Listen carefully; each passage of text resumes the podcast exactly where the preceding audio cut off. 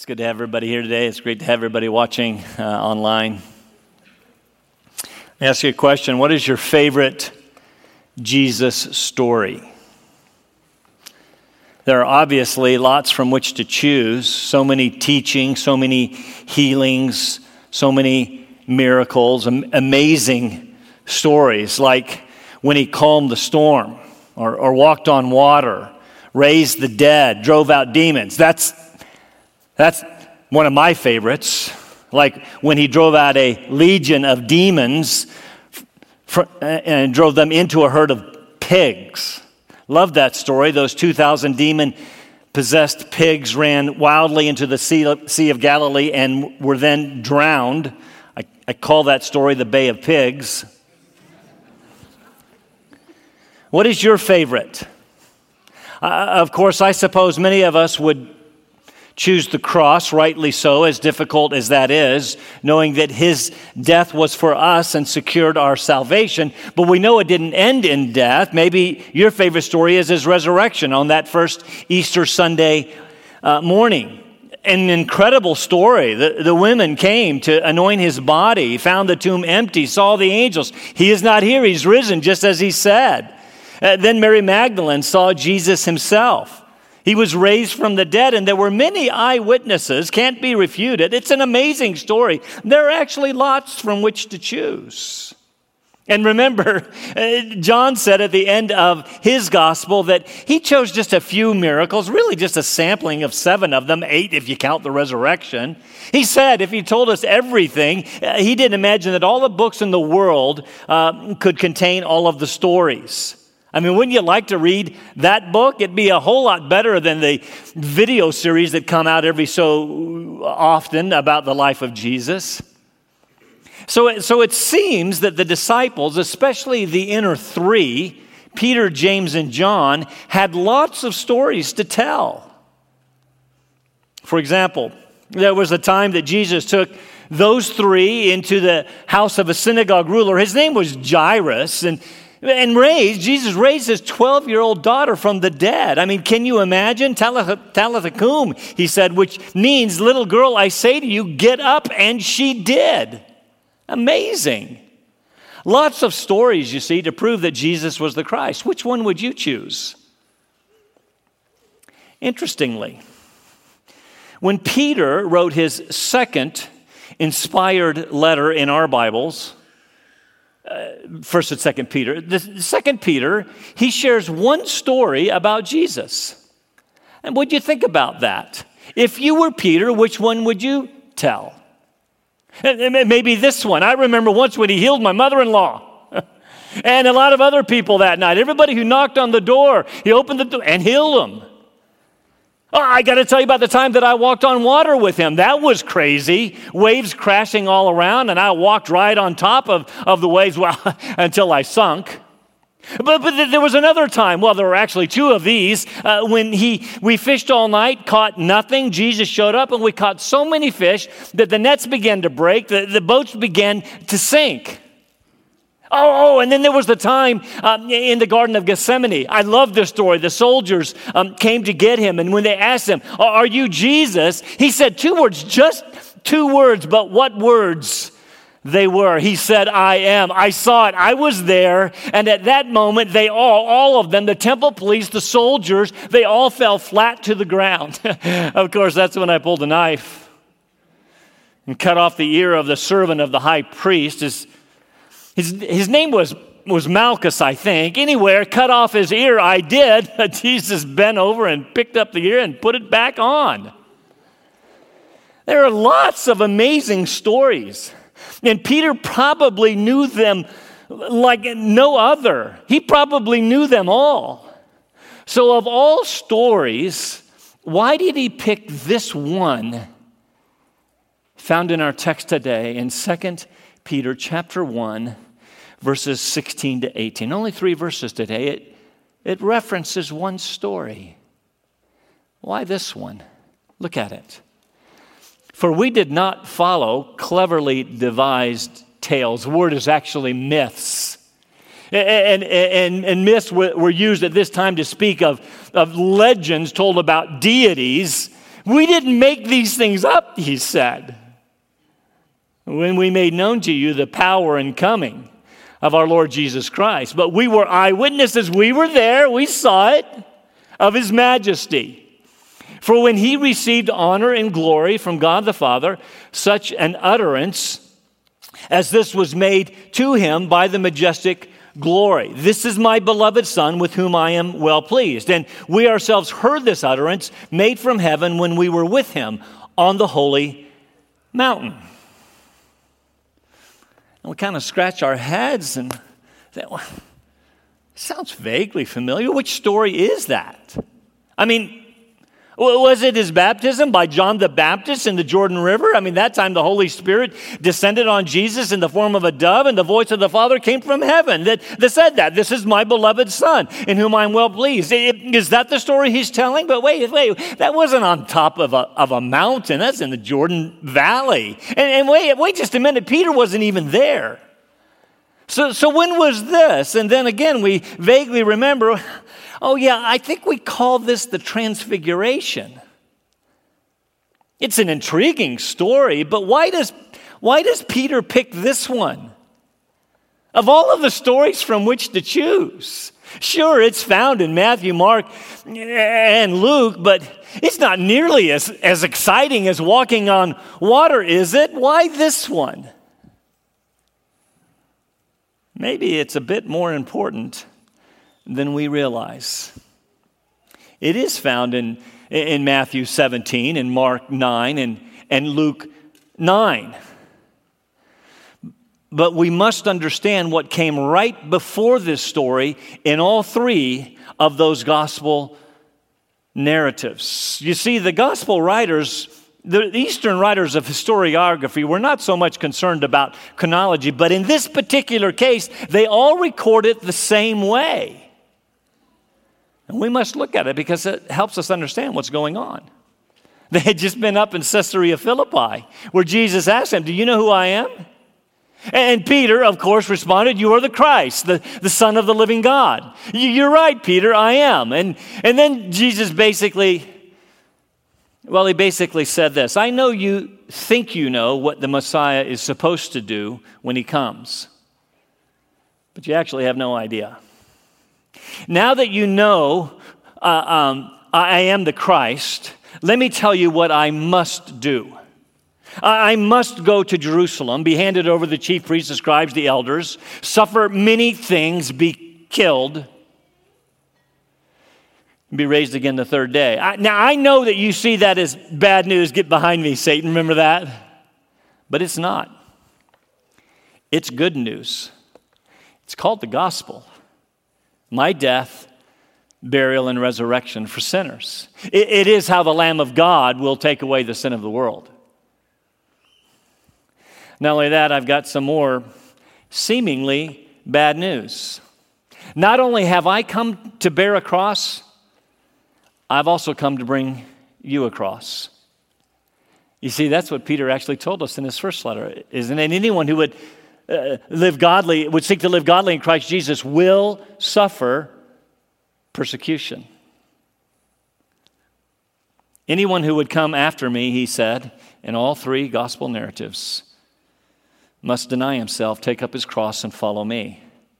And while that sounds like bad news, I want to remind you that by doing so, by losing your life, you find life. You see, there must be a cross before a crown, suffering before glory, sacrifice before reward, giving before gaining, losing before winning. And while that may sound like bad news to you, it actually isn't.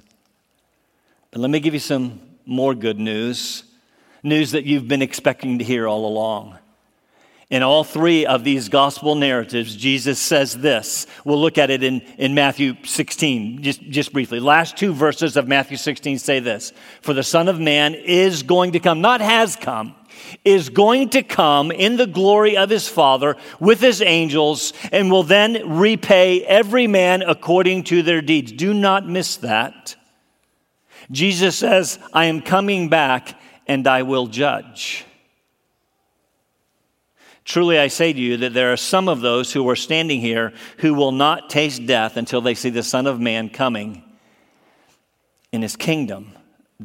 That's confusing.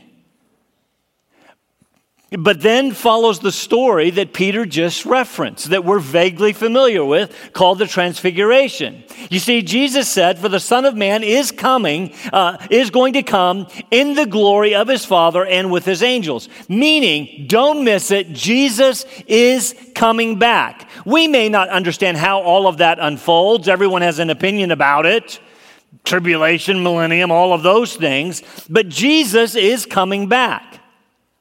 That, if you're taking notes, write this down. That is the purpose and promise of the transfiguration. It simply prefigures Christ's return and is supposed to encourage us until he comes. And then we remember, and then we begin to understand why this story. We remember the false teachers in the church to which Peter uh, was writing were denying that Jesus was coming back denying that there would be a future judgment. And so, of all stories, Peter picked this one because it pictures and proves Jesus is coming back. His first coming took everyone by surprise.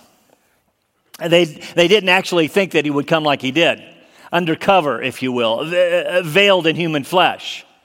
Jesus actually uh, uh, gives us a stark contrast between his first and second comings in verse 27, still on the screen. Of, of, Matthew 16. For the Son of Man, that it speaks of his first coming. Son of Man refers, yes, among other things, yes, Daniel 7, I'm aware of all of that. Among other things, it refers to his humanity. He came in the form of a servant, in appearance of, of a man inside a human body. The Son of Man is going to come. That is a reference to his second coming in the glory of his Father. This time, it will not be the humble appearance of a servant. Of a servant, he will come with his angels. It will be mag- a magnificent display of his glory and power and his strength. Now, while that is all familiar to us, this would have been shocking to the disciples. This is the first time in the gospel narratives that he told them about a second coming. Totally foreign. They, they expected the Messiah to come in great glory when he came the first time. Now he's just told them, I'm going to Jerusalem. Remember, Caesarea Philippi, I'm going to Jerusalem to suffer and die. But wait, wait just a minute, Jesus. That's not what we signed up for. What about all of the glory we've been expecting? That's coming, Jesus says. But it's not going to happen this time. It'll happen when I come back. Two appearings, two comings. They, they were not ready for that. And I want you to understand the way that he's coming back the second time, I want you to understand is going to be completely different than the first. Think of the way he came the first time. Think about it. Is this the way that you would reveal God? He came as a baby, not very impressive. His birth was an, uh, an inauspicious beginning, born to a working class c- couple from, of all places, Nazareth. Not Athens, not Rome, not Alexandria, not to an emperor, not to a king, not to a Herod, not to a tetrarch, not even to a Pharisee or a Sadducee, but to a carpenter, a blue collar worker. And his virgin wife, a Galilean in a barn, no less. Not very majestic he, he grew up in relative obscurity, no official training, no theological or rabbinic uh, schools, not even any political or military training. That's what they were expecting, you see. We're not even sure if he knew how to use a sword. The only instruments of this guy's trade a saw, a hammer, maybe an awl or a chisel. There was nothing particularly outstanding about his looks that would draw people to him. Isaiah 53 says, For he grew up before him like a tender shoot and like a root out of parched ground. He had no stately form or majesty. There's that word. No stately form or majesty that we should look upon him, nor appearance that we should be attracted to him. Basically, what Isaiah says is there's nothing in his appearance that would cause us to look at Jesus and say, That's got to be God. That, that's got to be the Messiah. Nope. When he entered his public ministry, there were no armies that followed, no marching bands, no herald uh, announcing his, come, uh, his arrival. He's baptized in the Jordan River. True, the voice of the Father was heard from heaven. The uh, Spirit of God descended upon him, but hardly anyone seemed to notice. For the next three and a half years, he attracted a following, a following, sure enough, but it wasn't the political or military leaders. They were only mildly interested. It wasn't the religious leaders. They uh, opposed him. It was the common, everyday people of society fishermen and tax collectors. Less than that, it was the broken people of society lepers and paralytics and lame and blind and deaf and crippled and demon possessed dead people. He had to raise them from the dead just to get followers. Quite the following, don't you think? No, there was nothing special in his appearance at his first coming. In fact, Isaiah goes on to say, because of the way he came, men despised him. They, they rejected him. He was a man familiar with sorrows and acquainted with grief. We did not esteem him. But I want you to understand something, and this is what Peter wants us to understand. That's why he picked this story. There is a second coming which will be completely different than the first. Here's my question for you Are you ready? He will not come veiled, you see, under cover in human flesh. It's going to be a coming when he will appear in his Father's glory with all of the majesty, glory, strength, power, honor, and might that you would expect of divine kingship what was really there all the time will be seen by all men, and every knee will bow, and every tongue will confess that he is indeed Lord. Everyone is going to know it, everyone is going to confess it because he will shine like the sun.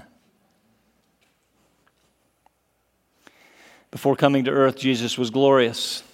Said that in John chapter 17 in his high priestly prayer Restore to me the glory I had with you before the world was.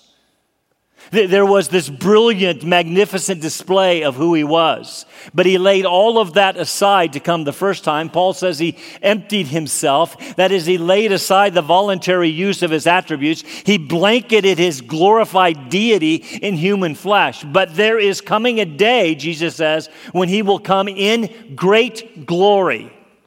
Not the Son of Man alone, but the Son of God with great glory, with his angels. Matthew 24 describes it. Jesus says, For just as the lightning comes from the east and flashes even to the west, so also, uh, so will the coming of the Son of Man be. Wherever the corpse is, there the vultures will, be, uh, will uh, gather. But immediately after the tribulation of those days, the sun will be darkened, the moon will not give its light, and the stars will fall from the sky, and the powers of the heavens will be shaken. Uh, what? Every light source will be extinguished, all but one, you see.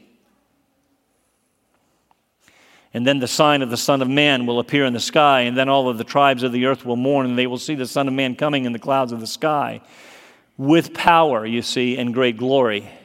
And he will send forth his angels with a great trumpet, and they will gather together his elect from the four winds, from one end of the sky to the other. I want you to understand the second time he's coming in great glory, no veil of human flesh. Every eye will see him, and every knee will bow to the glory of God the Father. They will not have a choice, and if they do not love the light when He comes, they will be blinded by it. It's going to be completely different than His first coming. The angels will come with Him because they have a job to do to gather the elect. That will be us from the four corners of the earth. And it will not matter if we are dead or alive 1 Thessalonians 4, we referenced last week, says, For the Lord himself will descend from heaven with a shout, with the voice of the archangel, the trumpet of God, the dead in Christ will rise first. Then we who are alive and remain will be caught up together with them in the clouds to meet the Lord in the air, and so we will always be with the Lord. This is what Peter is talking about. Why? Because the false teachers were denying it. And some of you have been lulled into sleep because it's been 2,000 years. Where's the promise of his coming? Don't fall asleep. He's coming. John gives us the further description of the second coming in great glory with the angels in Revelation 19. I saw heaven open, and behold, a white horse, and he, and he who sat on it is called faithful and true, and in righteousness he judges. He's not coming back, and there will be no judgment. He judges and makes war. wages war. His eyes are a flame of fire, and on his head are many diadems, many crowns, and he has a name written on him which no one knows except himself. Is clothed with a robe dipped in blood, and his name is called the Word of God. And the armies which are in heaven, clothed in fine linen, white and clean, were following him on white horses. Does that sound like Jesus is coming back? From his mouth comes a sharp sword. That's interesting so that with it he may strike down the nations, and he will rule them with a rod of iron, and he will tread the winepress of the fierce wrath of God the Almighty. And on his robe and on his thigh is a name written King of Kings and Lord of Lords. This time I want you to understand he will not have a hammer, a saw, a chisel, or an awl. He will have a sword, and he apparently knows how to use it. He is coming a second time, and it will be a coming of great glory. And the promise of his return was meant to encourage his disciples. Peter references it so that it will encourage his readers, it will encourage us.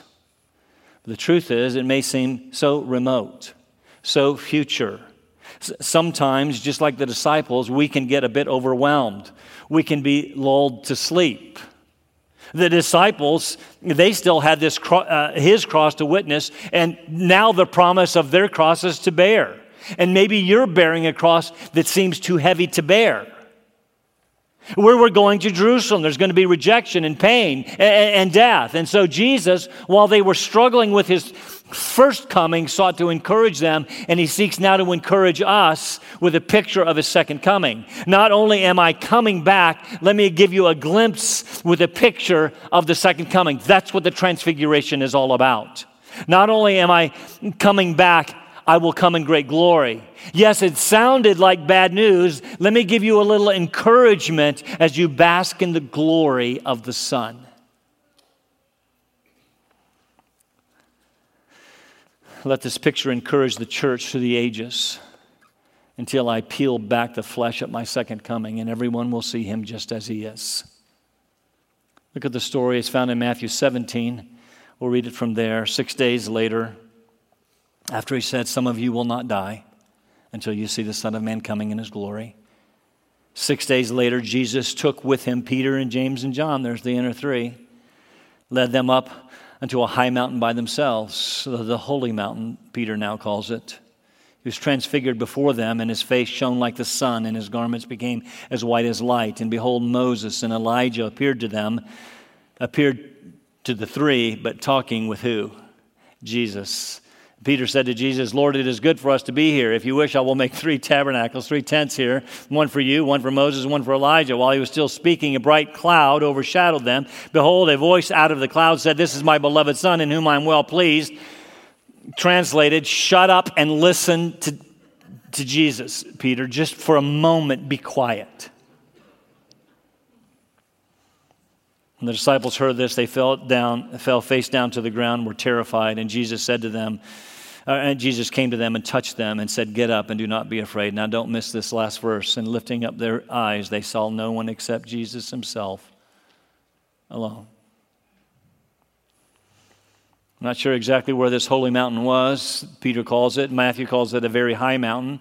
Many attempts have made, been made to identify it. The traditional site of Mount Tabor, which tour guides will be happy to take you to for a small fee, is not it. Way too south in Galilee, not a particularly high mountain. Besides, there was a Roman fortress on top of it when Jesus walked the earth probably up by uh, Mount Hermon or one of its spurs. Jesus took that inner circle, Peter, James, and John, to this high mountain, and what they saw, listen, I want you to hear this. What they saw would impact their lives forever, as it is supposed to ours. Because you see, Jesus is coming back. Jesus was transfigured before them. The word is metamorpho, from which we get our word metamorphosis. The, the word suggests a change of nature that is outwardly visible. He was transformed before them. It was outwardly visible. His face shone like the sun, and his garments became as white as light.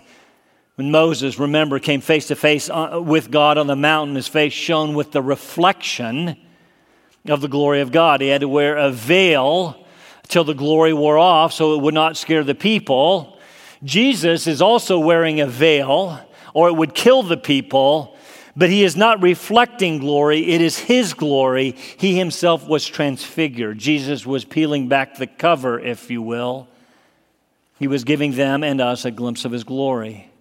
And God's glory seems to have been a visible manifestation of light, brilliant light, as bright as the noonday sun. Jesus was here giving his disciples an encouraging, visible expression of glory. Why? Remember, Jesus had just given them the news that they did not expect. They expected the Messiah to come in great glory. They did not expect him to come veiled in human flesh, in humility as a servant. They did not expect him to suffer. They did not expect him to die. And they thought if they followed the Messiah, it would be glory for them as well. They certainly did not think if they chose to follow the Messiah that it would be suffering, self denial, and a cross. But First Peter reminds us that's exactly what following Jesus means. Having enlightened them, pun intended, Jesus does so even further figuratively and literally. While it is true that Messiah will suffer and die and be raised again the third day, while it is true that you will suffer and maybe even die a martyr's death, all three of them did, uh, two of the three. Jesus Christ is still the glorious Messiah. Yes, it is true that the power and majesty and deity uh, uh, uh, of glory of the Messiah is hidden in flesh right now. In order that you may know that I will come in great glory, let me give you a little picture. Let me give you a glimpse of the kingdom and just a part of its fullness. And while it's been 2,000 years and, well, 2,000 years of church history ha- has brought trials and opposition. Jesus says, Be encouraged because he's coming back in great glory. He will make all things right. We will behold him and we will see him reigning in the glory of his Father with his angels. We are supposed to hold on to this picture with everything that we've got. And when people say, when false teachers of 2 Peter say, Where is this promise of his coming? You will know, won't you? We're, su- we're supposed to hold on to the transfiguration. You see, it's not a little story, it's a big story.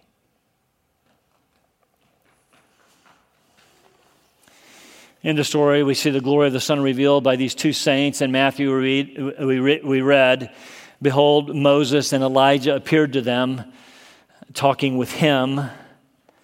This is for the benefit of the disciples, is also for the benefit of Jesus. Matthew does not tell us what they talked to Jesus about, Luke does. They came to encourage him regarding that news that he had just shared with his disciples that he must go to Jerusalem, suffer, and die. He's, they, they have appeared to encourage Jesus in his humanity. An important question why these particular two? Why Moses and Elijah? Moses is the embodiment of the Old Testament law.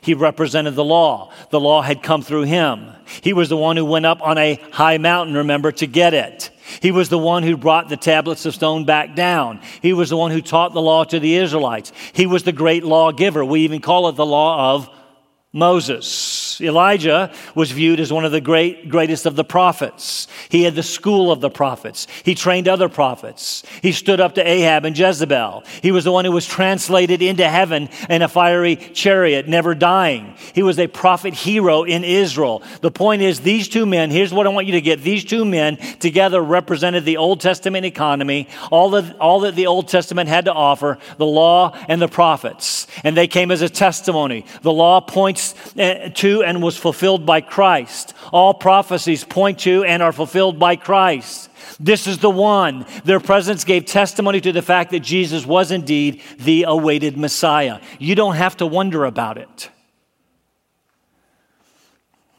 Of course, as you would expect, Peter misses it, which brings us uh, to uh, yet another evidence of the glory of the Son, and that is the testimony of the Father.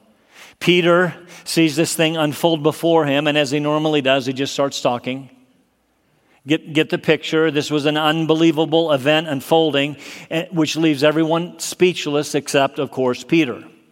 The event is too big for words, but he begins to talk anyway. In fact, Luke tells us he didn't even know what he was saying, words are just coming out.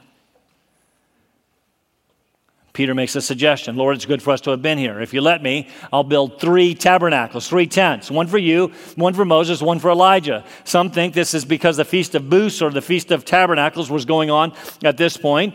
Why he suggested these tents. The Feast of Tabernacles was the time when the Israelites uh, lived in tents during the time of their uh, uh, uh wilderness wandering, and once a year they would, they would live in tents to commemorate their exodus and being delivered from the Egyptians. So Peter may be saying, let's build three tabernacles, let's enjoy summer camp for a week. Isn't this fun?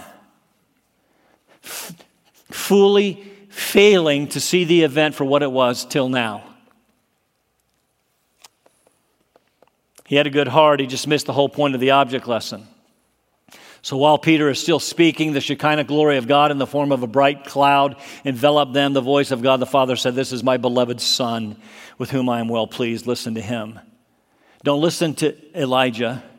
Don't listen to Moses. They only point to him. They are only the shadow of the reality to come. They were not transfigured. Their flesh did not conceal deity. Their flesh was not peeled back to give you a, a glimpse. They had none. There is no other, there is only one Son. And with this one, he says, I am well pleased. All he does is right, everything he is doing. Everything that he's doing in going to Jerusalem, everything that he's doing uh, when he goes to Jerusalem to suffer and die, rising from the dead, is all according to my plan. This is my beloved Son, listen to him. And now, through this event, we begin to understand that Jesus is coming back. By the way, this is my beloved son. With him I'm well pleased. Uh, with whom I'm well pleased is a reference to Psalm 2 and Isaiah 42, both which speak of the king who will be installed on a high mountain and the servant who will die for the sins of his people. He fulfills them both. At this point, Peter, James, and John fall to the ground. They are terrified. This is the only response when coming face to face with the glory of God. Jesus touched them Get up, don't be afraid. And looking around, they saw no one except Jesus himself alone. And I say it again this event changed the lives of these disciples forever.